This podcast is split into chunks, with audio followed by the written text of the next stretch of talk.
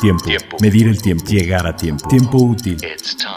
Viajar en el tiempo. Tiempo de vivir. Tomarse tiempo. Tiempos perfectos. Tiempo y destiempo. Las máquinas e instancias perfectas que conquistan el concepto del tiempo. Reloj auto. Vivencias que atrapan el tiempo. Todas conviven a un tiempo en una sola hora.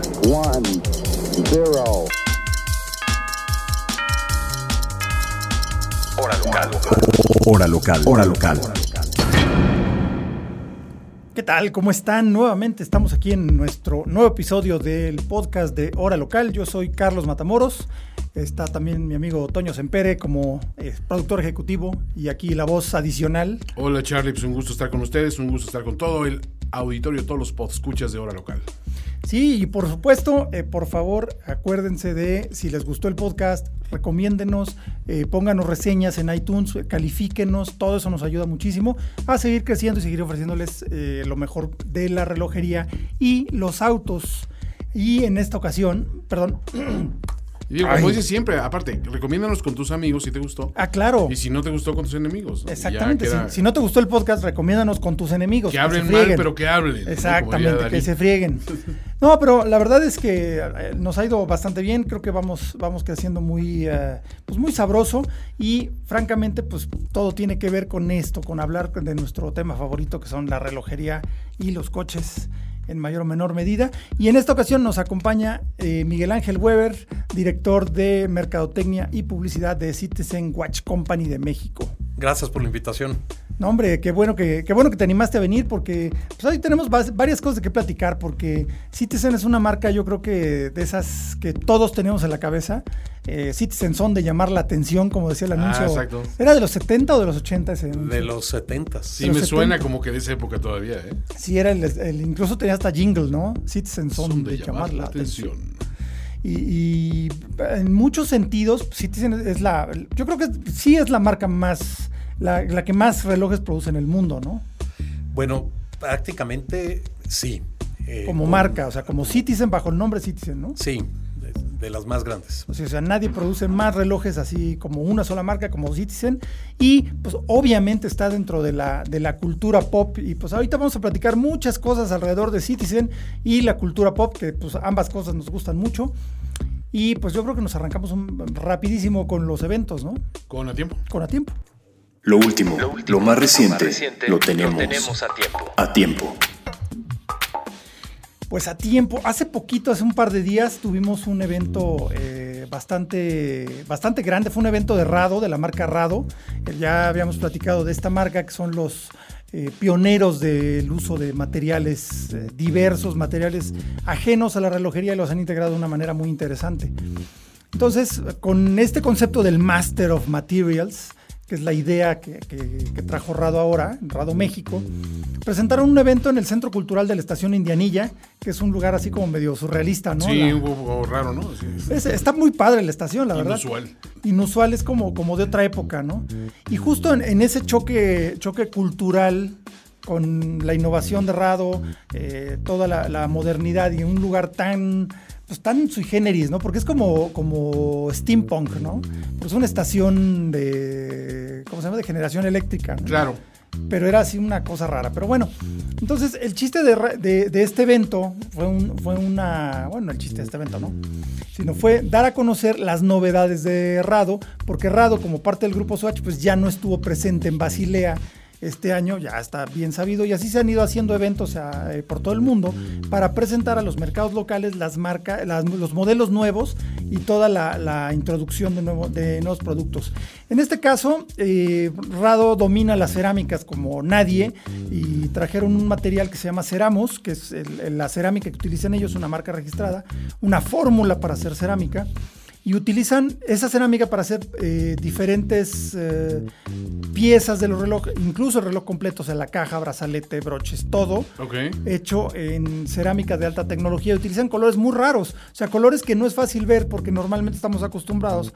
Cerámica es o blanca o negra, pero acá no, aquí hay eh, lila, hay verde, hay rojo, hay azul, o sea, una variedad de colores eh, bastante interesante. Entonces, presentaron eso y la estrella de la presentación fue la colección, el Captain Cook automático, que es un reloj de los años 60, de 1962. Ajá.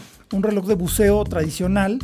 Eh, digamos que lo traen a- al siglo XXI con este material ceramos, un material de, de cerámica, y incorpora el bisel tradicional de los relojes de buceo, una- un aro que es eh, giratorio, unidireccional para eh, la práctica del buceo. Supongo que el nombre de Captain Cook inspirado en el explorador, ¿no? James En Cook. ese mero, Ah, el capitán James Cook. Y eh, bueno, eh, obviamente también este reloj incluye los eh, iconos tradicionales de la marca, que es el, el, el anclita del, del logotipo, que en los relojes, ese es un detalle muy bonito de Rado, los relojes que son o de cuarzo o de cuerda manual, el, el- el ancla está pintada. Ok. En los relojes automáticos el ancla se mueve. Ah, no me digas. O sea, tiene un- incluso un rubí y decían que se utilizaba como un indicador de que el reloj ya necesitaba servicio, porque era un rubí y ahí estaba colgado el ancla y lleva un poco de lubricante. Entonces, cuando tú movías el reloj rado Ajá, se ve. automático, el anclita se iba para abajo. Ok. Pero si el ancla ya no se movía, significaba que ya estaban secos los lubricantes y necesitaba servicio. Pregunta, Charlie, ¿eso cuenta como una complicación o es una. No, no, no, es, es un simple detalle. cosmético. Es un detalle cosmético muy bonito. Eh, a mí se me hace. Hace Original, sí, Original y una ¿no? forma de, de jugar con eso, ¿no? Mira, acá te lo muestro. No, y de hecho, o sea, sí es, es muy distintivo ese, ese reloj, pero sí lo del el detalle del anclito no me lo sabía, ¿no? Sí, todos los rado automáticos traen eso. Los automáticos. Todos los automáticos. Ok. Y justo ese es lo que te indica que es un rado automático, ¿no? Bueno, el, eh, los detalles del reloj. Perdón. Lleva el calibre nuevo de ETA, el de 80 horas de reserva de marcha, un calibre moderno, muy interesante. La caja es de acero inoxidable y el bisel lleva un, in- un inserto de cerámica pulida de ceramos, color negro. Y todos los números están metalizados en una técnica que, ha, utilizado Grupo Swatch en Omega antes, que es parecido al li- Liquid Metal, aunque ese es el nombre eh, oficial para Omega, pero es un- una cuestión grabada láser y metalizada. El caso es que es muy durable, todo el tiempo va a permanecer de la misma forma, no se va a ver, no, no se van a notar las, raya- las rayaduras, ¿no? En la parte de atrás tenemos la tapa con el grabado del caballito de mar, eh, tres caballitos de mar que eran la, el indica- la indicativo de los relojes Rado de buceo. Ok. Resiste 200 metros de profundidad, carátula negra, índices con superluminova, un reloj muy padre y pues que ya lo pudimos ver aquí, ¿no? Pero un segundo. Y recuerden que también los vamos a tener, este, como siempre, en nuestras galerías cada vez que hablamos de Por todos estos relojes. Está para que se lo imaginen, pero es mucho más bonito verlos en, en- foto, ¿no? Exactamente, y, y también viendo eh, la parte tradicional, presentaron otra colección que es la Tradition Golden Horse, que son relojes también de un poquito más para atrás, un reloj también resistente al agua de 1957 y eh, de 37 milímetros. No es tan grande, no es este, más bien no es grande, es un reloj de tamaño muy mesurado. Y hay otra gama de 42 milímetros, un poquito más grande, también con el nuevo mecanismo de 80 horas. Y eh, este es un bisel tipo, eh, un bisel con, con acabado como eh, estriado vertical. Estriado vertical. Lo van a ver todo, todo el, también el bisel es cerámico, de manera que se va a ver siempre bien. Claro. Eh, igual caja de acero y eh, pues en esencia fueron los modelos más importantes que presentó Rado en el cóctel en la estación Indianilla. Los van a ver en la, en el, eh, la página de Facebook bajo un álbum que tendrá el número de este podcast, que es el número, el número 6. Creo que sí. Y ahí lo, van a, ahí lo van a poder ver y ahí van a estar las imágenes de todos estos relojes. Y pues sigamos, eh, pues vámonos con, con tu último minuto. Vamos a ver. Justo cuando suceden todos los grandes lanzamientos y novedades mundiales, las tenemos de último minuto. De último minuto. Perdón, ando un poquito ronco, ¿eh? Este, Esos excesos de ir a tanto evento. sí, no, Están no sabes, empezando a pegar, ¿eh? Estar hablando. y- O grabar tanto video. Oigan, y gracias por las respuestas a los videos también, que han sido fenomenales. Fenomenal, la verdad es que eh, gracias por, la, por la- el, el apoyo, la respuesta. Esperemos que les guste. Déjenos sus opiniones, déjenos sus ideas, sugerencias para seguir enriqueciendo ese contenido y seguir haciendo cosas que, que estén, eh, que nos dejen algo, que, que hablemos de, de nuestro tema favorito. Eh, en este caso, pues presentaron el eh, también, eso fue durante el SIHH, eh, que es el eh, eh, Constantano, habíamos hablado de esta marca, presentaron una de, las piezas más interesantes dentro de la colección emblema actual, que es la colección Overseas de Vacheron Constantin. Presentaron la versión Turbillón. Aquí hay que reconocer que si alguien tiene maestría para este tipo de complicaciones es Vacheron Constantin. Es una de las marcas más tradicionales, la más antigua en operación continua, porque hay, marcas que tienen orígenes más ante- anteriores, pero la única que ha sido en operación continua desde. ah, Espérame, no, se me fue ahorita el nombre, digo, se me fue el año, perdón. Pero tiene más de 250 años de, de tradición Ok. de operación continua, primero bajo las, las familias originales, ahora ya es parte del grupo Richmond y es una de las marcas más eh, emblemáticas en la alta relojería junto con Lange, eh, Vacheron Constantin, eh, Patek. Patek Philippe y, eh, bueno, evidentemente, de- eh, perdón, Patek Philippe, Vacheron Constantin, Audemars Piguet, de más es la que me faltaba. sí, sí. Sí, porque repetí Vacheron Constantin. Perdón, ando, lo ronco también se me pasa un poco al cerebro.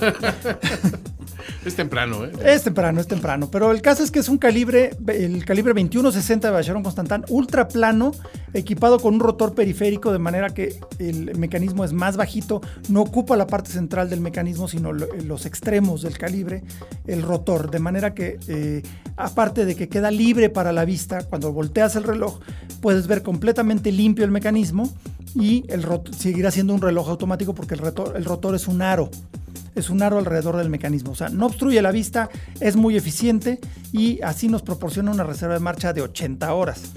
Lo cual también nos permite que a las 6 tengamos una gran abertura con el eh, que nos muestra el turbillón, este ingenio inventado por Abraham Louis Breguet en 1800 para compensar las diferencias producidas por la posición y el efecto de la gravedad en la presión de un reloj.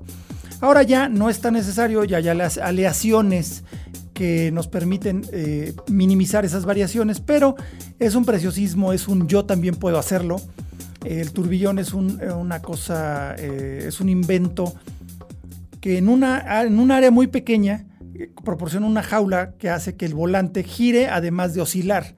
Entonces le cambia la posición con- eh, completamente, le cambia continuamente la posición y lleva entre 80 y 90 componentes individuales nada más para hacer esa función. O sea, no es una complicación porque no añade una función, No, pero, pero- sí es un ingenio muy complejo. Que Entonces, podría considerarse una optimización. es una optimización, exacto, es un refinamiento, eh, mejora la precisión de un reloj.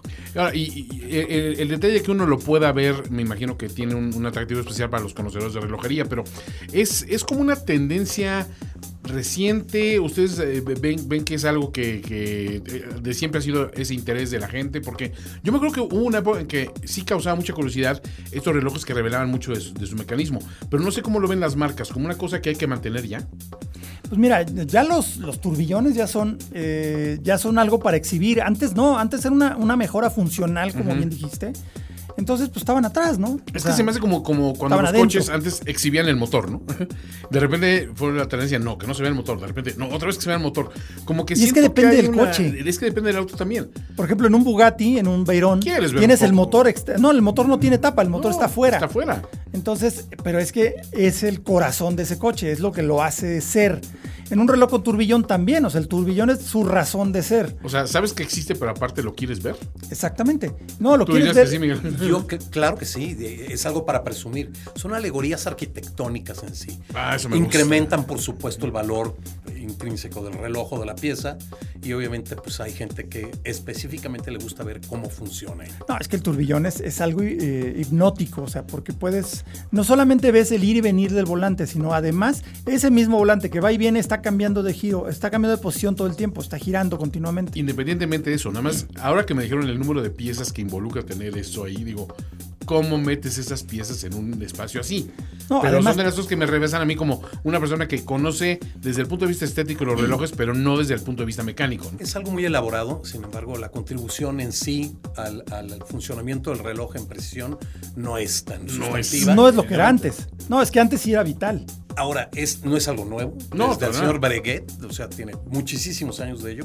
Ahora hay muchas novedades. Hay este, turbillones de dos axis, turbillones Ah, etc, dobles, eh, triples, triples. hay eh, turbillones a, a diferentes inclinaciones para promediar esas diferencias. Uf. Son una locura, ya nos meteremos en esos temas más, eh, más a profundidad, pero es ahorita... como el grado de dificultad en, en un Sí. clavado. O sea, sí, Claro. Sí. ¿Sabes No. qué? Para que vean que puedo hacerlo. No, es que ya muchas marcas hacen turbillones, pero ¿por qué no hacer un doble turbillón? Claro. O un doble turbillón angulado a 25 grados. Solito se ponen el reto y dice, y vamos a resolverlo, ¿no? Claro, Claro, incluso eh, si ven por ahí en la página de Facebook, próximamente vamos a tener un video de un eh, Panerai, el Panerai Turbillón, el Ocienciato Turbillón, pero tiene un turbillón que no es como este, que es más tradicional, el turbillón de Bacheron Constantal, el calibre 2160, que es un turbillón de ejes concéntricos.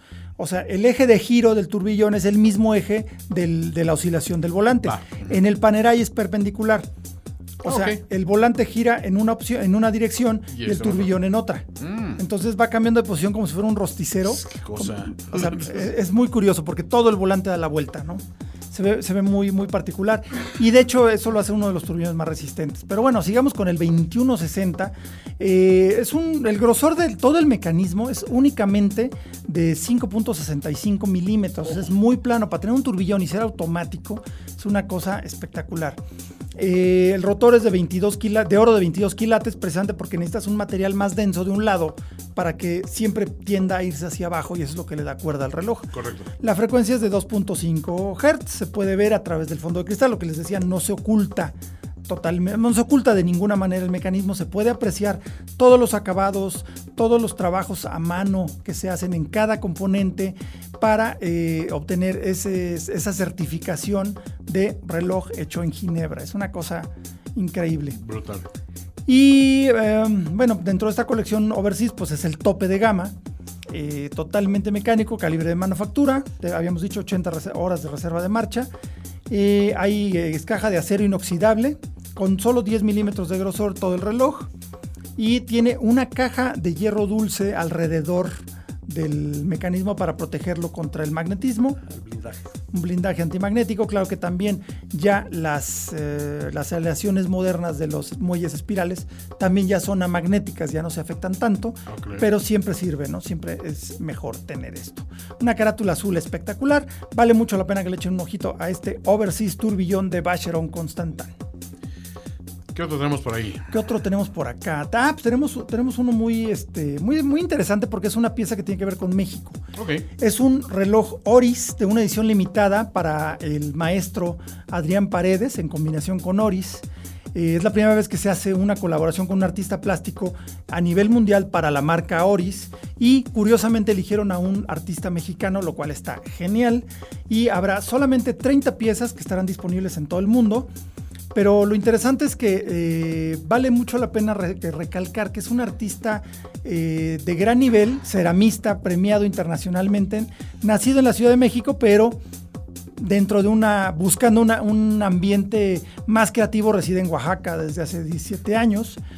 Eh, su taller se llama Los Alacranes y está en San Agustín Etla, allá en Oaxaca, uno de los poblados más artísticos donde se encuentra también un museo fundado por Francisco Toledo, otro gran artista oaxaqueño y buen amigo de, Paredes, eh, pues precisamente por los une esas ganas de promover eh, la cuestión artística del estado de Oaxaca, ¿no?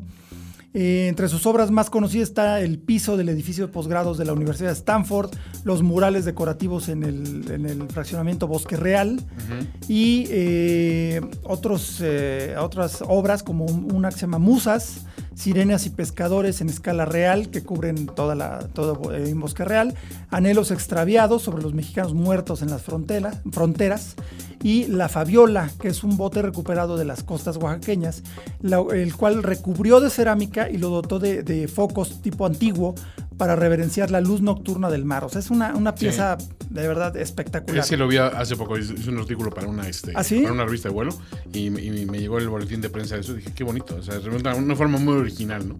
Sí, la verdad es que un, artista muy importante, reconocido en México y Estados Unidos. Adán Paredes. Sí, este él, realmente ha estado mucho también este, últimamente en, ¿cómo se llama? sí, perdón, dije Adrián, ¿no? O sea, Adán Paredes. Este. El autocorrect nos lo cambió, pero bueno. Este, aquí la cuestión es que él también ha tenido mucha preponderancia últimamente porque ha, habido cuestiones sobre migración y todos los problemas que hay en la frontera México-Estados Unidos y ha tenido un protagonismo ahí. Sí, una, una sensibilidad muy particular precisamente para tocar ese tema, ¿no? Sí, pero de una manera elegante, digamos, ¿no? sí, sí, o sea, sin, sin irse para el discurso fácil. Exacto, ¿no? Pero, pero sí, pues qué padre que está haciendo eso. Y, en este reloj imagino que tendrá alguna, alguna referencia a, nuestra cultura. Exactamente. Eh, sí, en la carátula tiene eh, fragmentos de una obra de Adán Paredes y eh, el acabado como en cerámica y solamente 30 piezas limitadas numeradas. No habrá más. O sea que si, si aprecian este tipo de, de arte, pues Córranle. córranle, porque la verdad es que es un- una pieza bien, bien, bien bonita. Muy bien. Y Este, pues va- vamos a platicar ya un poquito este, con, ah, con Miguel Ángel, porque también está diciendo, bueno, yo aquí, yo aquí, ¿qué onda? A ver, a sus Mike, anchas. cuéntanos, ¿qué onda con Citizen? Padrísimo, pues muchísimo, muchísimo que contar. Como tú sabes, a diferencia de la mayoría de las marcas, eh, eh, Citizen se encuentra siempre en constante dinamismo.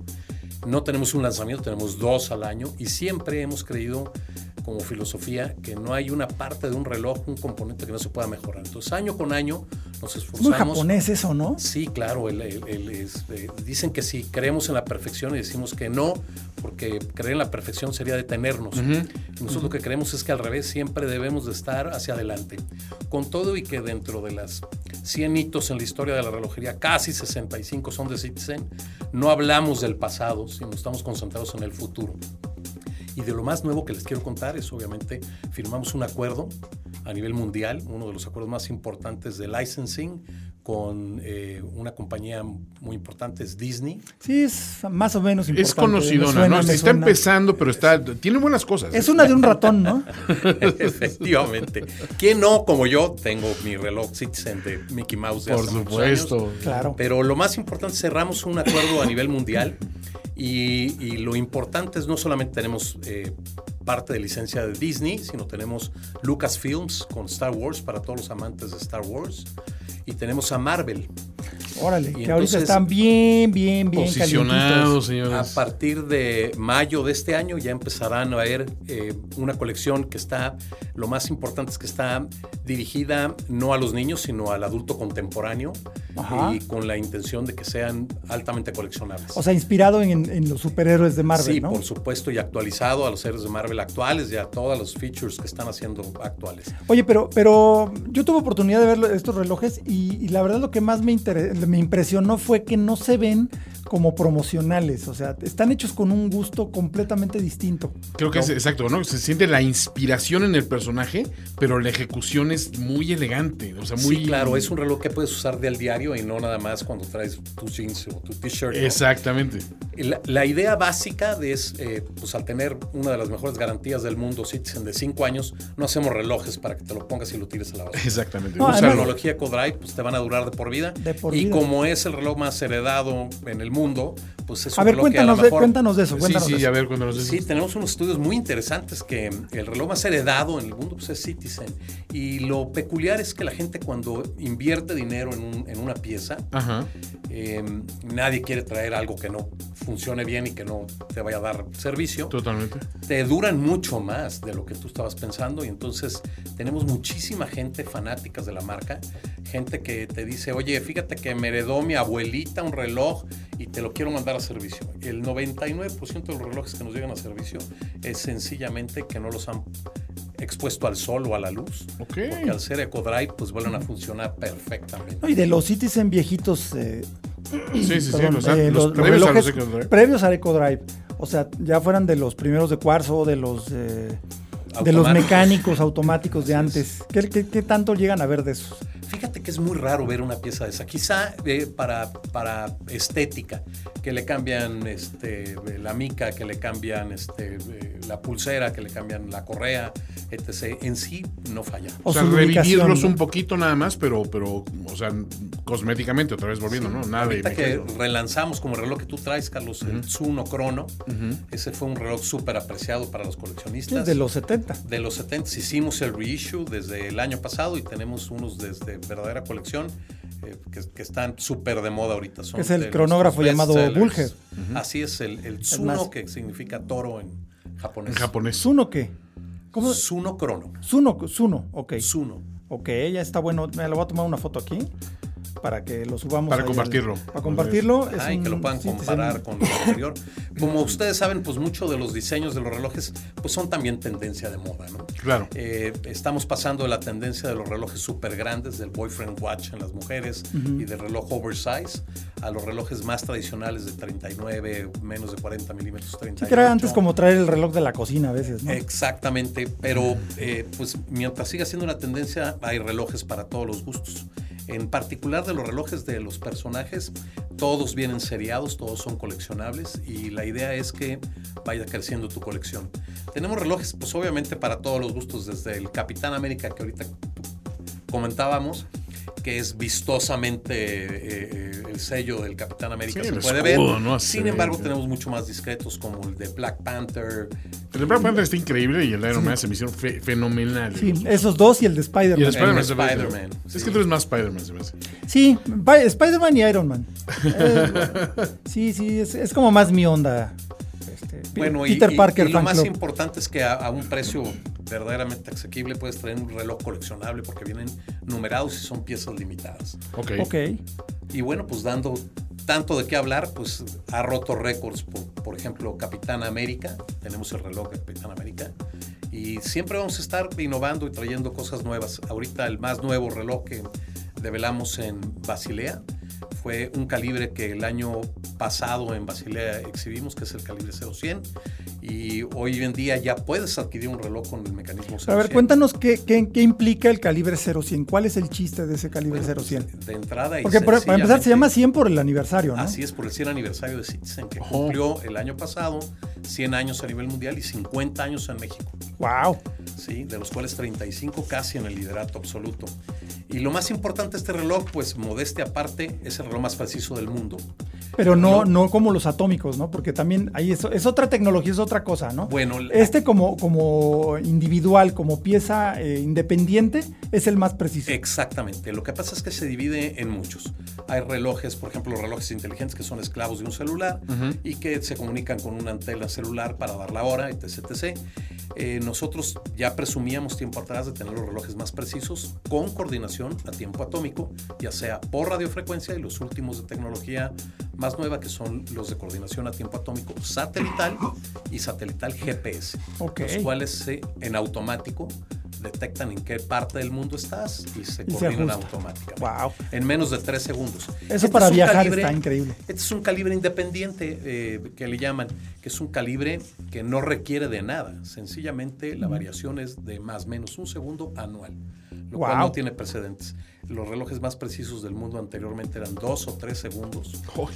Como todos los relojes, igual que los mecánicos y los automáticos, eh, guardada toda la diferencia, obviamente, Sí, es pues otra todos cosa. trabajan en, en base a pulsaciones.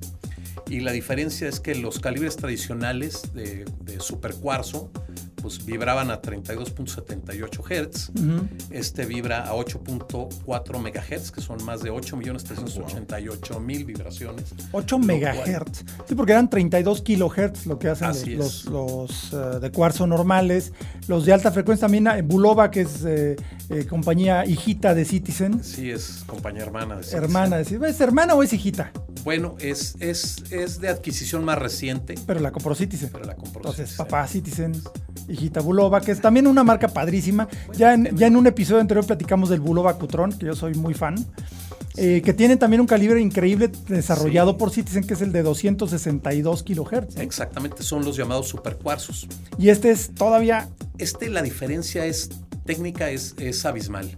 Eh, de entrada, eh, los, los cuarzos tradicionales tienen un corte llamado eh, diapasón. Ajá. Sí, sí, como los, los acutrones, ¿no? Que- Ajá, que, es este una son- U, es como una U. Efectivamente, y entonces por eso el, por eso el logotipo. Pero este tiene un corte de cuarzo que salió de la tecnología y del estudio de, de- de investigación de Citizen. Tiene un tipo de cuarzo que se llama AT. Ok. Y el reloj visto en persona es como todo, eh, todo un, toda una oda a la estética japonesa que es muy sencilla, hiper sencilla Sí, minimalista, ¿no? minimalista. Y lo que tiene muy bonito y de peculiar es que los indicadores eh, básicamente emulan el corte de cuarzo AT. Ok. Y cada uno de los indicadores de segundo están con microscopio calculados para que exacto el segundero marque el segundo y se marque exacto no, cuando no, va a es pasar. que ahí estamos hablando de un tema bien interesante, porque yo he visto relojes suizos de cuarzo que a la hora que pasa no se alinea perfectamente con los, con los índices.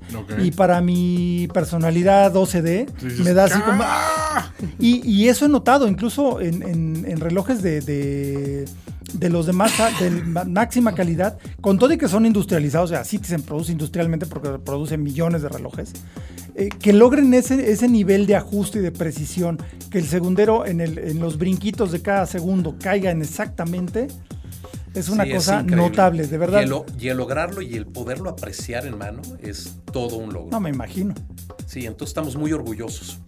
El reloj está disponible prácticamente. Tenemos eh, tres relojes de ellos. Uno es, viene en, en oro blanco, que es el de el altamente coleccionable, y los otros dos vienen en super titanio, que como sabes también tenemos una patente de super A titanio. ver, esa, esa de qué se trata.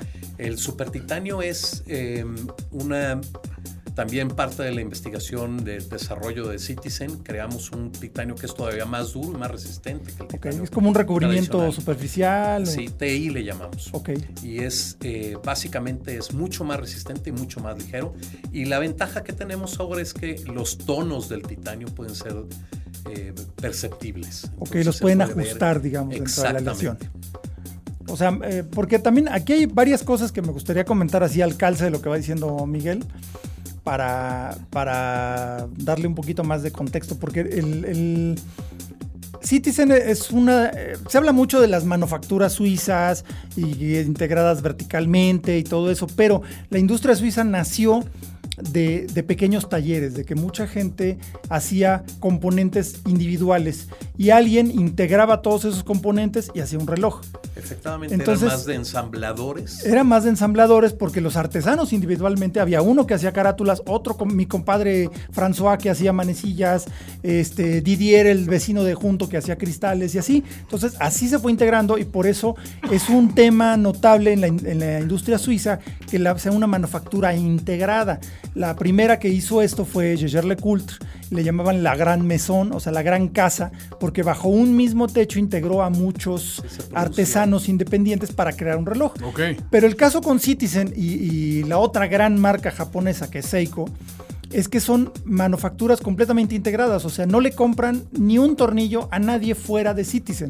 Citizen produce todo, cristales, cajas, eh, mecanismos, baterías, eh, la pintura luminosa, los cristales de no son no usan zafiro a veces, ¿no? No, sí, en en, algunos modelos. modelos. Por eso, pero también tienen un- un pat- una patente de un cristal endurecido, cristal mineral endurecido, Así ¿no? es. Hacen sus propios cristales, manecillas, índices, carátulas, todo absolutamente lo hace Citizen. Es una integración que muy pocas eh, marcas en el mundo pueden este, presumir, ¿no? Sí, la mayoría de las marcas del mundo, de hecho, no hacen el 100% de sus relojes. No, no sería costeable. Efectivamente. No sería costeable. Es, es un poco como las, las marcas de coches. O sea, los coches, los fabricantes de autos no hacen los componentes.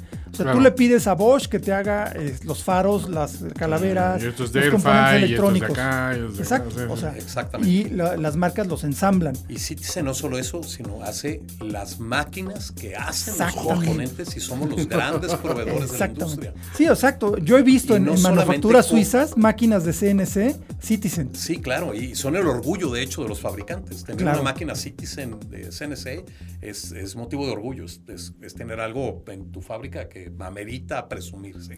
Sí, no, no, es que Citizen sí es, es un, o sea, el, el alcance de Citizen como, como, como entidad en el mundo de la relojería es una cosa Ha increíble. crecido ¿no? mucho y ha crecido de manera particular porque ellos creen efectivamente no hablar de las glorias pasadas. Ya hemos sido el reloj más preciso, etc, etc. Y hay cosas increíbles que contar que a la gente se le, se le pasa, ¿no? Pero yo creo que de lo más interesante es que hoy en día Citizen se enorgulleció durante muchísimo, muchísimo tiempo de ser una marca, una marca Unibrand, ¿no? Ujú. Hoy en día ya es conocido que no solamente somos eh, Unibrand, sino tenemos muchísimas marcas que ha venido adquiriendo el grupo. Tenemos desde talleres en Suiza de manufactura. No, no, y marcas y interesantes. Marcas como ¿eh? Arnold Sons, como Angelus, que son obviamente de gama. De gran tradición, además. Ah. Tenemos dentro de la línea Citizen también tenemos los eh, famosísimos Campanola, que son relojes Uy, sí. hechos. Porque eran relojes de alta complicación, pero de cuarzo. Sí, ahora hay híbridos y hay solo de cuarzo. Y ya hay solo automáticos también. Ok, campanolas solo automáticos.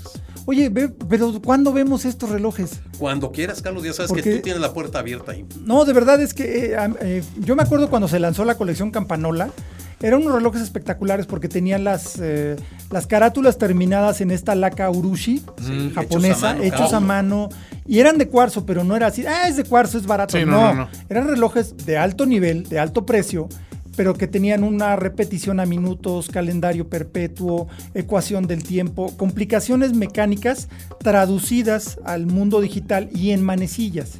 Así es. Pero eh, aún así, hacer un calibre desde cero que tenga la repetición a minutos, que tenga la, la ecuación del tiempo y todas esas El complicaciones, el calendario perpetuo, o sea, que distinga cuándo es un año bisiesto, cuándo tiene 30 días el mes, cuándo tiene 31, todo eso, incluso aún puesto en un calibre de cuarzo hecho específicamente, es un gran logro y los Campanola eran bien interesantes por esa, por esa parte, ¿no? Y, y no me ha tocado ver ahí sí los híbridos, que esa es una parte bien interesante, ¿no? Sí, están súper bonitos. Y bueno, bueno. y oye, y del reloj, el que tenían, el que fue de presentación de hace dos años, ¿no? El más plano del mundo. El más plano del mundo. Es el- el Citizen One, 2.98 ¿no? milímetros. Sí, el Echo Drive One. ¿Cuántos Eco milímetros otra vez? 2.98 milímetros. todo el reloj. Todo el reloj. Todo el reloj. Nada más hay relojes de, de manufactura de automáticos que ni siquiera la maquinaria llega a, ese, a, ese- a esa medida. Entonces es todo un logro. Son, Mira, acá lo interesante es que ya lo produjeron, o sea, ya puedes comprar un Eco Drive One. sí, claro. O sea, puedes tener un reloj de 2. punto, ¿qué? 98. 2.98. 2.90. Lo increíble es que la, muchas veces la correa es más gruesa que el reloj. Sí. Sí, que ahí es un tema también, ¿no? Pero es una cosa espectacular. Por ejemplo, eh, hace dos años presentó Piaget en Suiza un prototipo, un concepto que era el, eh, altiplano. el altiplano. Era el altiplano. mm, Ay, se me fue el nombre, no sé, es Ultimate o algo así. El caso es que era de 2 milímetros todo el reloj. Todo el reloj. Pero está, hecho de cobalto. caja. Está integrada la caja. Ah, ok. Sí, sí, o sea, la caja es parte de, es la platina principal donde se montan los componentes. Ya, o sea, ok. no puedes tener ese grosor teniendo una platina externa. Exacto. Entonces, o sea, el concepto básico de belleza. caja y mecanismo, ya no. Ese reloj integra parte de la, de la caja, eh, en, en- en parte de la caja, la platina, y ahí se montan los componentes. Aquí Por eso lo interesante hacer. del Eco Drive Pero es un concepto, ¿eh? Ese Sí, no, es- no está a la venta todavía. Y el. Eco Drive One sí. El Ah. Eco Drive sí. Y no cuesta lo que cuesta el otro. Eh, Obviamente. Efectivamente. Aquí el chiste es hacer piezas que puedan ser asequibles, pero que sean altamente atesorables. Sí, que tengan Nos- mucho valor. Exactamente. No mucho precio, ¿no? Nosotros lo que creemos es que hacemos el reloj, guardada toda proporción y, y modestia, hacemos los mejores relojes del mundo por calidad-precio. Ahí es un tema también porque eh, vale la pena mencionar que si tú produces como fabricante de relojes, si tú produces una edición, voy a hacer 50 de este modelo. Si te sale mal el 10%, que es un chorro, Ok. Pues nomás vas a hacer 5 relojes, 5 reparaciones. Ajá. Son 5 piezas. Pero cuando produces millones de relojes, no te puedes permitir el 1% de No, no, falla. no, definitivamente. Ah, ok. No te lo puedes permitir. O sea, si sí se fabrican, digo, voy a decir un número, por decir algo, 5 millones de relojes al año. No puedes permitirte ni el 0.5% de falla. Es cierto. Efectivamente. Porque ¿cuántos relojes tendrías que reparar? No, y lo increíble es verlo. O sea, verlo Claro. porque en, en- en el centro de servicio que tenemos hace 50 años prácticamente en México, tú ves cómo se reciben los relojes y el 99% son para corregir la estética. Sí, exacto. O porque no lo sacaron al sol. Ah, exacto. no lo O sea, lo dejaron en un cajón y se ya, les ya se olvida lo paró. maravilloso que es la, la tecnología EcoDrive. Imagínate un reloj que jamás tienes que abrir ni para darle mantenimiento, ni para ponerlo a tiempo y que trabaja con luz. O sea, son para siempre. Sí, así que encontraron la, la- la máquina del movimiento perpetuo mientras haya sol. Mientras sea sol. sí, sí, sí. No, mientras los exhibas a sol, porque tenemos calibres que tienen 7 años de reserva de marcha. Los, Wow. los que menos son 6 meses de reserva de marcha. Ay. Entonces imagínate, el reloj, un reloj verdaderamente económico de EcoDrive que guardas en tu cajón Cinco años. cinco meses, 28 días, Eh. y que lo saques y que se ponga a tiempo solo Sí. y que empiece a funcionar, dices, wow. A un amigo le pasó algo así con un Ecodrive. ¿Sí? O sea, eh, para empezar, era una amiga, ni sabía y, y traía el reloj del papá, porque, bueno, le gustaba traer el relojote, ¿no? Digo, tampoco es que era enorme, pero sí para una mujer y para el el, tamaño de mi amiga. que le llaman. El boyfriend watch, ¿no? Pero ella traía el del papá y este y, y andaba así, este, pues el papá había fallecido, pues dice, no, traigo el reloj de mi papá, quiero llevarlo a arreglar, que no sé qué. Y un día llegó todo así.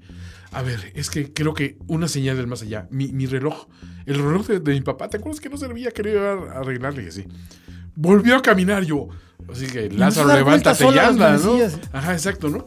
Y, y- y ya de repente lo enseña y dice un amigo, no, es que es Ecodrive. y aquella, ¿qué? Así como que no, no, no procesaba de qué se trataba hasta que ya le explicó, no, mija, pues es que es normal, o sea, sí, iba a suceder. No es una señal de que tu papá te está diciendo desde el más allá, ahí voy de regreso, o, o contáctame. No, no, no es normal, pero qué padre que, que lo esté funcionando. Pero qué increíble historia. Está Sí, como, ahí lo trae para está como hace algunos unos pocos años, estaba un buzo de estos de buceo libre en el gran arrecife de coral de Australia y vio algo que brillaba. Y entonces eh, bajó y vio que era un reloj que estaba incrustado en un coral. Ah, sí vi una foto O sea, el de coral eso. creció en torno al reloj. ¿o qué? Sí, se, se- se siguió creciendo el coral y empezó Y a abrazar envolvió al reloj. Ok. Entonces subió, bajó con un tanque ya, con un cincel y un martillo, de- quitó el reloj, lo subió, presumió arriba del bote eh, su tesoro y lo increíble es que se dieron cuenta que estaba funcionando, Qué cosa. Wow.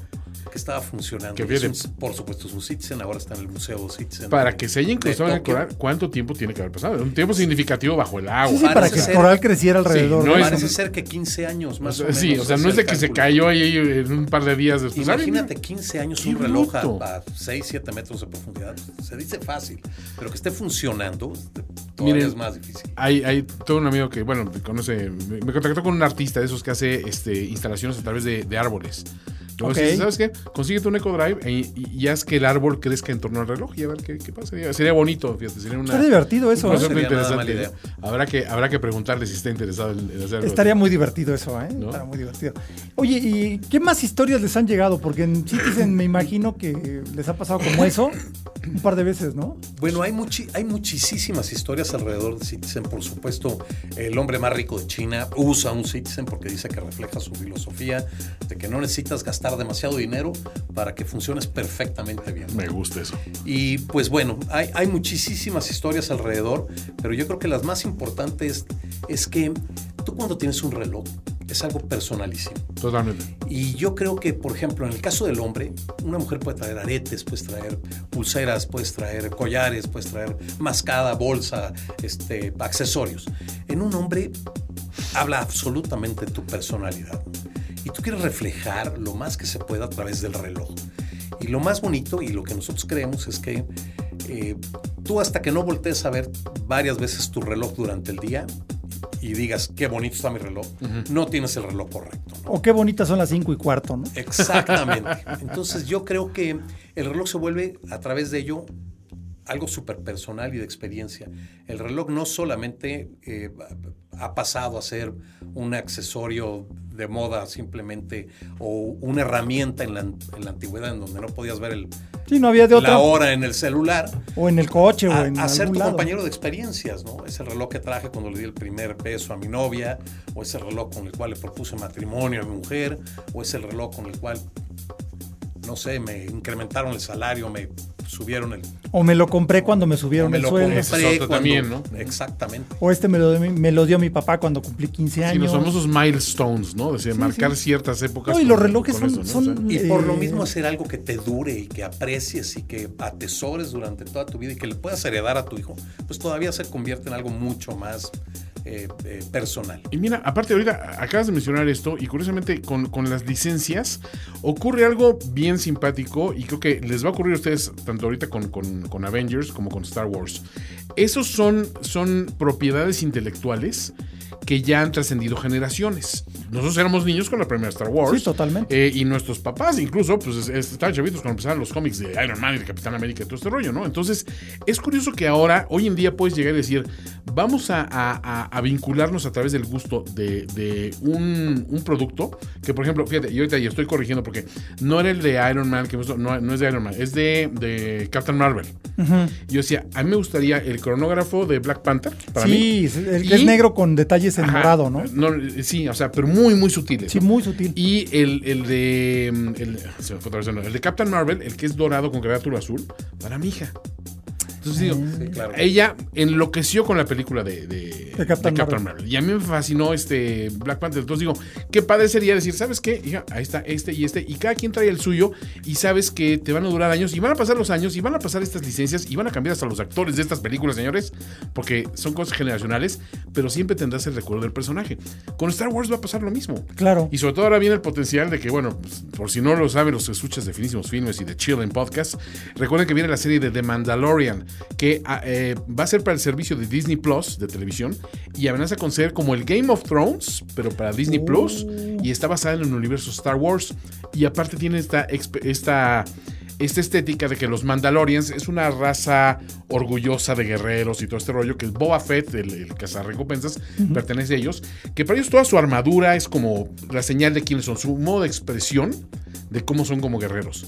Imagínate extender esa estética hacia una línea de relojes. Claro. O el reloj de Darth Vader, que tiene que ser algo icónico de un Stormtrooper. Tiene, tiene una, una estética tan peculiar Star Wars que yo veo estos relojes trascendiendo ese tiempo. No, es que están, la verdad están increíbles. ¿eh? Yo sí los vi y dije, ay, yo quiero. Digo, a mí me emocionó al saber que digo, ya, es- ya es Disney, sí, tienen, van a tener forzosamente que hacer con Star Wars porque aparte viene muy fuerte. No, las, los tenemos y, y vienen próximamente, vienen en, para no una- tardan, ¿eh? no, no, no, una- ya, ya no puedo esperar. Y están, están hermosos. Sí, Este, es- debe ser.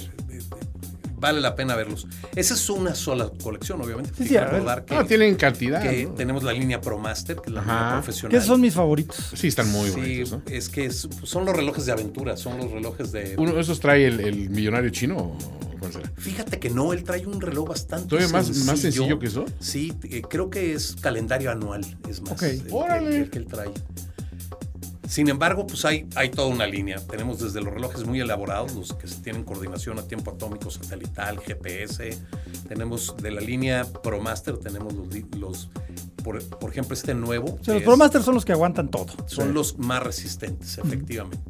Aunque todos en sí tienen un grado de resistencia, tenemos claro. relojes de la línea que no son ProMaster, que son 200 metros de profundidad. Ok. Pero en sí los, los profesionales de buceo, que están certificados por ISO, son relojes de 200, 300 metros, que tenemos cronógrafos que son sumergibles, que para tener un cronógrafo sumergible a 200, 300 metros... pues, sí, eh, sí. No, es que cuesta. para un cronógrafo son muchos agujeritos en la caja y muchas posibilidades de que De se que le meta el agua, ¿no? Exactamente. Entonces, Tenemos eh, el mil metros también. Uy, ese está increíble. Ese fue hace dos o tres años lo presentaron. dos ¿no? años. E- ese me encantó, ese de mil metros. Me encantó. sí. Lástima que sea un reloj tan incómodo para portarlo diario. pero Ah, Bueno, sí. pues es que tiene Pues que sí, ser una bóveda, ¿no? Tiene que ser una especie de como de caja fuerte para la muñeca, para que no, no, lo, no lo apachurre la presión. Eh, pero la verdad sí, sí es increíble ese reloj. Tenemos la línea del. Yo soy buzo de escritorio, ¿eh? Debo decir. ¿Sabes qué? Eh, está probado que eh, muchísima de la gente que compra un reloj de buceo, pues es por si llego a bucear, obviamente. Claro. ¿no? Somos este alpinistas de escritorio. Exactamente. y buzos, Buzos de escritorio. de Claro. bañera. Pero bueno, hay Buzos gente que de se- bañera, exacto. son los que se compran el Mega Homer y nunca ha salido más allá de la. De la de No han la pisado ni el pasto del Del jardín. acotamiento, Pero, man. pero fíjate, la- una de las grandes ventajas es cuando es un reloj Eco Drive, que no necesitas abrir y cambiarle de pilas, ni ajustarlo. Ni nada. y que se ajusta cuando tienen profundímetro al momento en que tú tocas el agua, pues imagínate las ventajas. Es un reloj que va a ser impermeable mucho más tiempo Claro. que la mayoría de Sí, los no relojes. requiere tanto servicio. Efectivamente. Y es un, un, este, un instrumento real de buceo. Sea, no nada más un reloj sumergible, sino un instrumento de buceo certificado por ISO, ¿no? Efectivamente. Yo que yo sí necesito los mil metros. ¿Sabes, ¿Sabes por qué? Mi problema con los relojes es que si no siento el peso y el, y el bulto, ok. los ando estrellando con todas partes. Sí, el Soy- reloj soy- de titanio no es para ti. Soy muy idiota para estas cuestiones. O sea, siempre ando pegando con todas partes. Y creo que el peso me ayuda a recordar, traes un reloj. Sí, o sea, no te muevas que- tan a lo idiota, Antonio. Eso es muy cierto, ¿eh? Es muy cierto, yo también me, me ha tocado que con un reloj de titanio le acabo pegando más porque no lo sientes. No, Sí. y, y yo tuve un Benetton este, que era Bulova precisamente, ¿no? Es este, muy bonito, o sea, y me acuerdo que era mi reloj preferido en la prepa. Obviamente me duró como un mes porque así, pero contra una pared así es de, le hice, pero añicos, ¿no? Y, y en un movimiento tonto, o sea, gesticulando, hablando como italiano, ya sabes. Este, y bolas, ¿no? Le di en la torre. Dije, no, pues bueno, necesito algo más, más sustancioso. Sí, sí, que te acuerdes que lo traes, ¿no? Sí, entonces, Pero también confiar en que el reloj le puedes.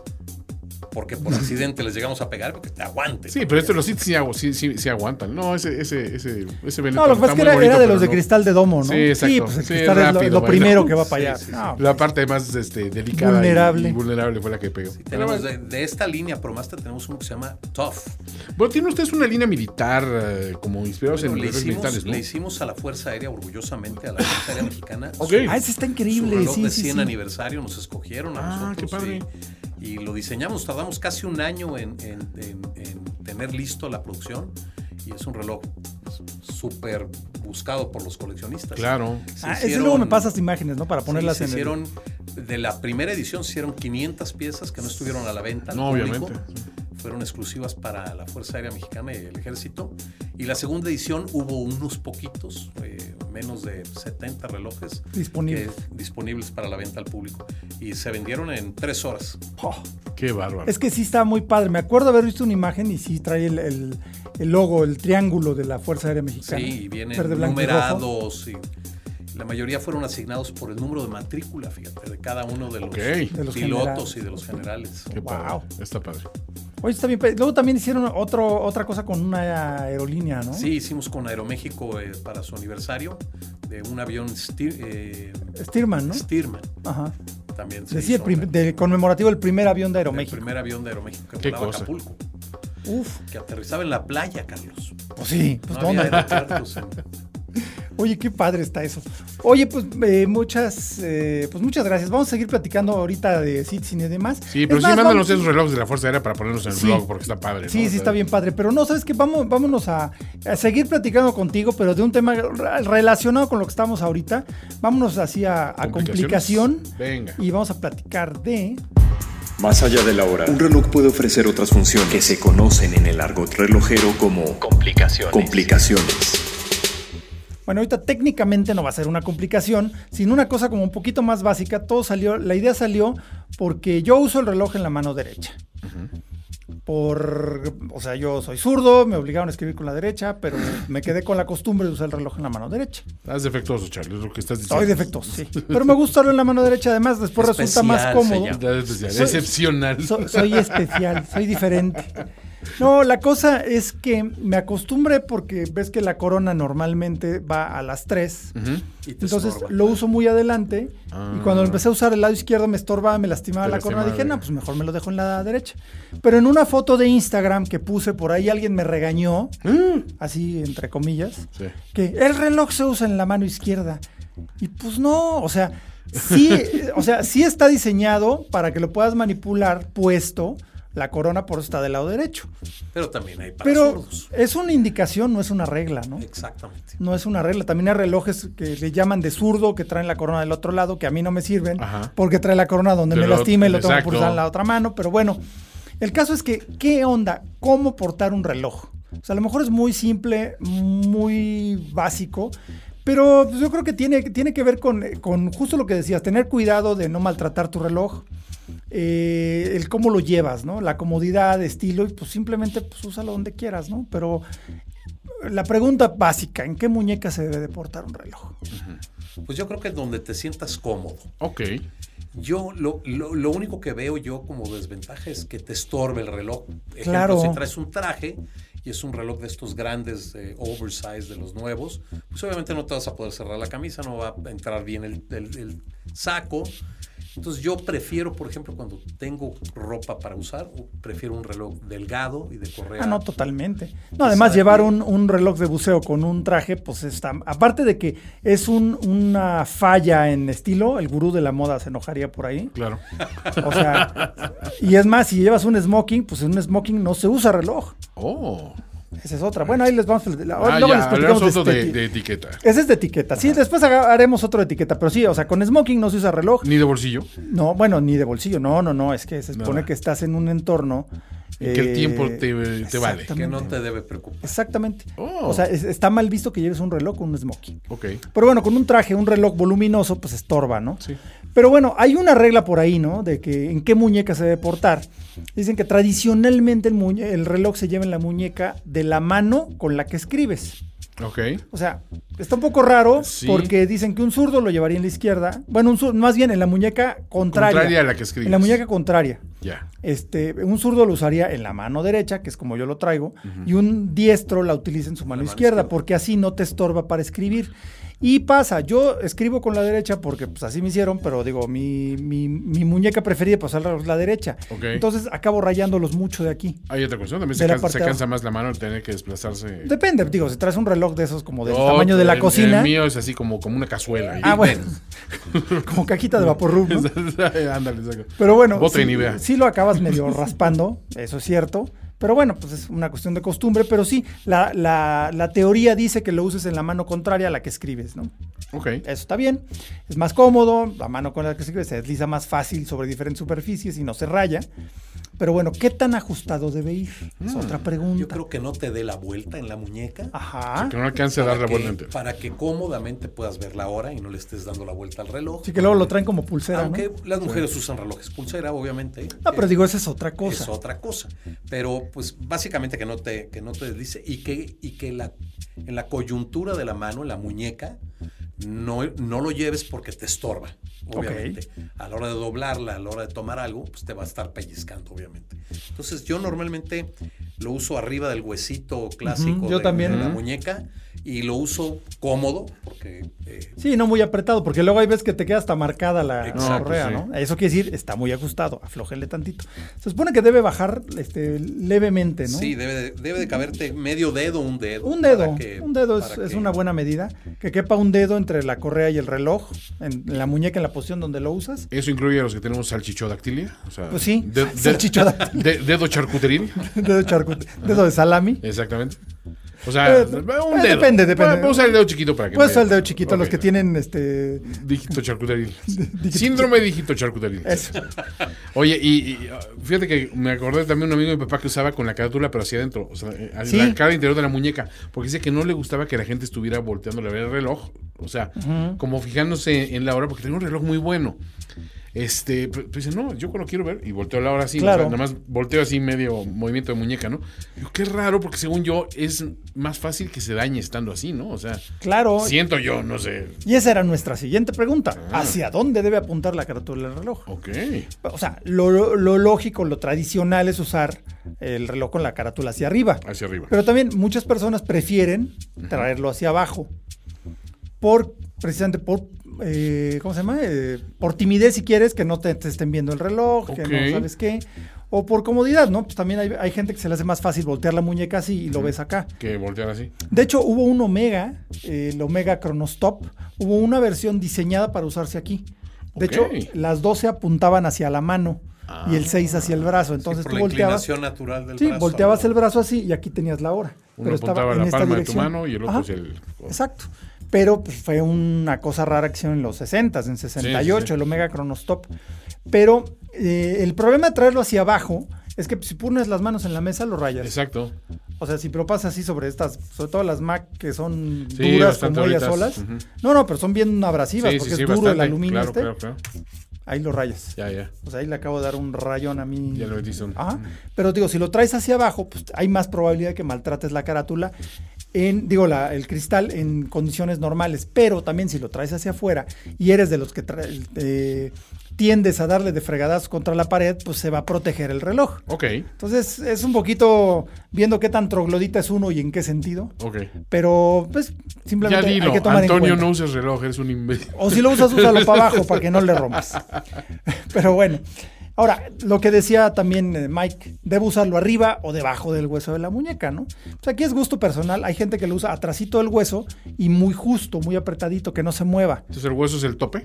El no, digamos que es el antes y el después. Ah, ya. O sea, se usa despuésito del huesito aquí. Pero de- esa gente que lo usa.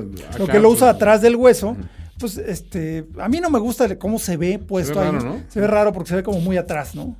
Se ve muy así. Se, Sí, se ve- se muy hacia atrás. Eh, por un lado, pues eh, lo maltratas menos, pero este, este es- yo siento raro. Cuando lo traigo ahí atorado se siente raro. Sí, sí te... Pero igual, preferencia personal, yo creo que lo preferible es hacia afuera. De hecho, todas las imágenes publicitarias alrededor de los relojes siempre es sobre el huesito, ¿no? Exacto. Sobre el huesito, adelantito del hueso. Eh, ¿Qué otra más? Pues básicamente son esas. Ahora, lo, lo interesante es que, que lo usemos donde más sea, confortable, que llevemos un reloj del tamaño adecuado, del tamaño que no nos cause molestia. Sobre todo, pues evaluar eso muy bien antes de comprar una pieza, ¿no? Por eso vayan, pruébenselo, vayan a joyerías como Perlón, pruébenselo, véanlo, este, denle la vuelta, cómo se siente que se los ajusten, saber si es el reloj para ti, si no, hay muchas opciones, hay mucha variedad en marcas, precios, todo, ¿no? No, como dice eh, nuestro, nuestro invitado, si no lo estás viendo a cada rato para decir qué bonito está mi reloj, pues cómprate. traes No el reloj. traes el reloj correcto, No claro. es lo que necesitas. Yo, yo tengo muchos recuerdos, sobre todo, de eh, meterme a la alberca con un, un Tag Heuer que le tengo mucho, fe- eh, mucho aprecio y sacarlo así. Ese momento de sacar No, el reloj del agua, que es como de anuncio mucho. Que así se ve como de espejito, ¿no? Exacto, como espejito. Me, me- era, era hipnótico prácticamente. Y era un encanto que decías, qué bonito se ve el reloj. O sea, qué, qué, qué pieza tan. Y es innegable el orgullo de saber que puedes meterte la Claro. alberca y Claro. que no le va a pasar nada. A mí cuando me regalaron mi primer reloj, que fue japonés, fue un Seiko. Ajá, Seiko. Lo primero que hacía yo cuando vi Water Resistant dije, a ver si es cierto, Ajá, ¿no? Y meter la mano en la cubeta, ¿no? Sí, claro. Y ya me pasaba yo un rato ahí viéndolo. O sea, es, es, como dices, ese orgullo de saber que lo aguanta. Sí, exacto. Que aquí está y me, lo- me lo aguanta. O sea, esa, esa parte es muy divertida. Oye, y hablando justo de nuestro primer reloj, a ver, Mike, cuéntanos cómo fue tu, eh, tu primer reloj. Fíjate que mi primer reloj eh, fue un reloj de Mickey Mouse. Ok. Ok. Lo conservo a la fecha. No. Sí, obviamente es una oda a la persona que me lo regaló, que es eh, una persona que yo quiero mucho de la familia, Ah, obviamente. cuenta, cuenta. Y, y lo más bonito es que muchos años después le cambié, le cambié la correa muchas veces, pero ya se veía ridículo cuando empiezas a madurar y a ser más grande, pues ya no se veía bien Sí, el claro. Ya no me sentía a gusto eh, Usándolo. usándolo, cambié varias veces de reloj, pero lo conservé. Y recientemente le cambié la correa y lo mandé a servicio. Y, y es una maquinaria millota, orgullosamente. pues, Claro, es Citizen. Y pues con más orgullo ahora lo, lo Claro. tengo. Y ahora pues está ahí en su cajita donde tengo mis relojes y mi hijo me lo roba y se lo lleva y se lo pone. y me da orgullo, obviamente. Pero qué importante un reloj que de cierta manera sea atemporal. Porque mucho de la tendencia también es que el reloj es un accesorio de moda, obviamente. Pero ¿cuántas veces no nos equivocamos si te compras un reloj súper gigantesco, súper burdo? Este, Que en un año ya lo vas a ver en un ridículo. año ya se ve ridículo, ¿no?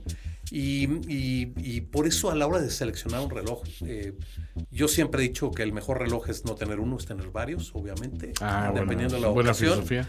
Y lo más importante es que, como tú dices, Carlos, ¿no? Es que vaya a juego, que vaya conforme no solamente a tu personalidad, sino a lo que traes puesto, ¿no?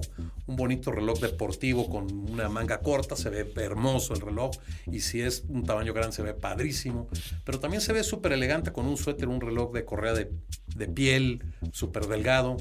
Y a mí eso es lo que me gusta de los relojes, que hablan mucho de la personalidad y del cuidado que tiene una persona a la hora de portarlos. Y empatarlos con tu manera de ser, como dices bien, ¿no? Exacto, sí, ¿no? Y, y digo, esa, esa historia de, de siempre el primer reloj, ¿no? Es el momento que te sientes grande, ¿no? Sí. Sí, claro, ya estás maduro para...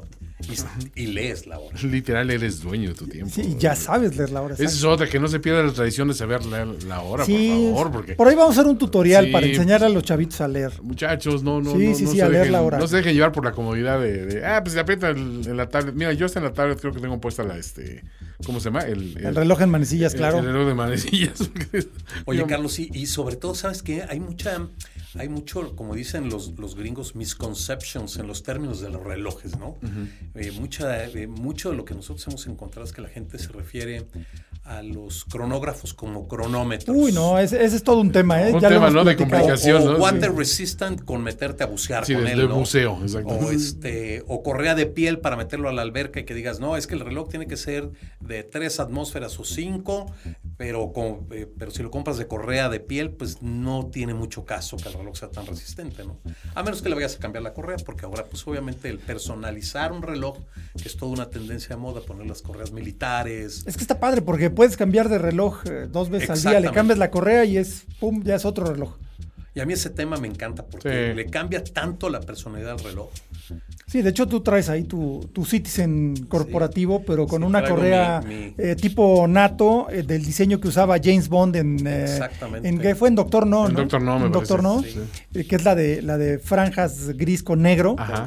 que era la, la correa tradicional del ahora sí que se volvió tradicional porque era el reloj de uno de los productores así de oye el reloj de Bond tiene que ver la escena donde va a ver el reloj Va. ah este ponte este y le dio su Rolex Submariner que la correa le quedaba chiquita Ajá.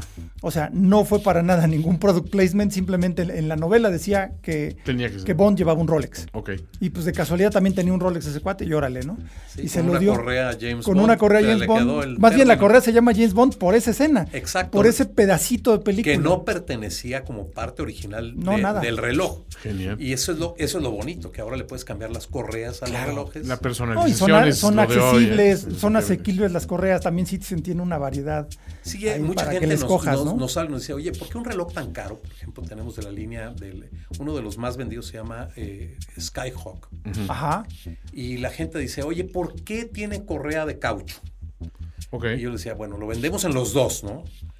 Pero hay mucha gente que le gusta la correa de caucho porque pues, la siente más cómoda. La gente que tiene más sudoración o, o te- te- Sí, transpira se echa a más. perder menos. La, la, la correa no se maltrata, ¿no? Exacto, pero por lo mismo, pues el chiste es la libertad de poderle tú cambiar correas también a los relojes. Claro. Sí, porque una correa de, de piel es más elegante, es más bonita, pero se afecta con el sudor. O si la metes a la alberca, el reloj puede ser que lo aguante, pero la correa se va a acabar pudriendo poco- en poco tiempo, se va degradando. Eh, hay que tomar en cuenta que la piel es un, es un material vivo, es un material este, que evoluciona. Orgánico. orgánico. Entonces, eh, una correa de caucho o una correa de nylon, como las NATO famosas, la NATO es la, el diseño que pasa por debajo de uno de los pernos, abajo del reloj y luego por el otro perno, que es una, una correa muy segura porque en caso de que se te rompa un perno, el reloj no se pierde, se queda colgado de un lado. Efectivamente. Entonces, es una Y el correa. que- ajuste es un poco más preciso que las correas metálicas. sí, claro, veces. claro, claro. No, y, y puedes encontrar una posición más cómoda, ¿no? Más cómoda. Porque luego, en- sobre todo en los brazaletes modernos, ya hay muy pocos que tienen estos agujeritos de ajuste. Sí, para el ajuste. ya todos son de eslabones o medios eslabones. Entonces quítale, ponle, quítale, ponle. Pero luego cuando hace calor, todos nos hinchamos un poquito. Entonces si el reloj te quedó muy justo en invierno cuando lo compraste, en verano te va a apretar porque te, te está muy cerrado. Y si no tienes una posibilidad de ajuste, pues resulta incómodo, ¿no? Entonces siempre con una correa de nylon, pues, le abres un agujerito, le cierras un agujerito y ya estás, ¿no? Efectivamente. Esa es una parte bien importante. Pues yo creo que ya este, pues ha sido todo por hoy. Pues ahora sí que, eh, como decimos acá, muchas gracias por tu No, tiempo. al revés, he estado encantado. Es siempre un placer platicar contigo, Carlos. Ya sabes que soy tu fan. Miguel Hay Ángel poca Weber. gente, poca gente, les digo personalmente, en la industria de los relojes que verdaderamente sabe de relojes. Entonces, muchas gracias. Por lo menos me en su estudio. Y aparte estamos muy divertidos. Qué bueno, pues esta es tu casa también, es Miguel Ángel, y ya sabes, cuando quieras estar dando, dándote vueltas por hora local, pues creo que más que bienvenido. ¿no? Sí, ¿no? Y, y vamos a vamos a ver mucho ruidito con esos relojes de los Avengers, porque Por somos, supuesto, somos fans, somos fans. tanto de los relojes como de los Avengers. Pues, ¿qué te parece cuando los tenga? Eh, eh, te los enseño. Ándale, Los- los, hacemos un videíto, Un los traes, ¿no? plati- Sí. nos platicas de ellos ya aquí en, nuevamente en vivo y en directo aquí en el podcast de Hora Local. Les recordamos que eh, nos escuchen eh, a través, bueno, ya nos están escuchando, pero bueno, eh, nos dejen sus reseñas en iTunes, su reseña, o en Spotify o en finísimos.com.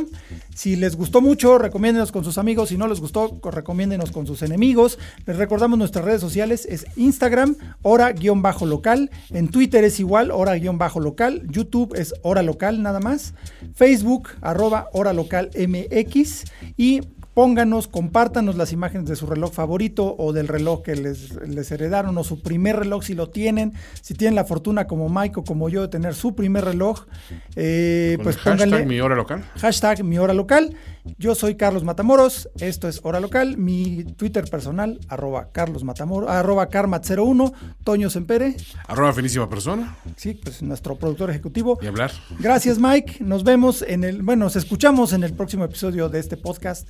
Bye. Gracias, get it together. Esto fue Hora Local, el podcast de la maquinaria perfecta. Nos escuchamos en el próximo programa. Conducción y concepto, Carlos Matamoros. Productor ejecutivo, Antonio Semperi. Voz en Arturo Jara. Hora Local es una producción de finísimos.com.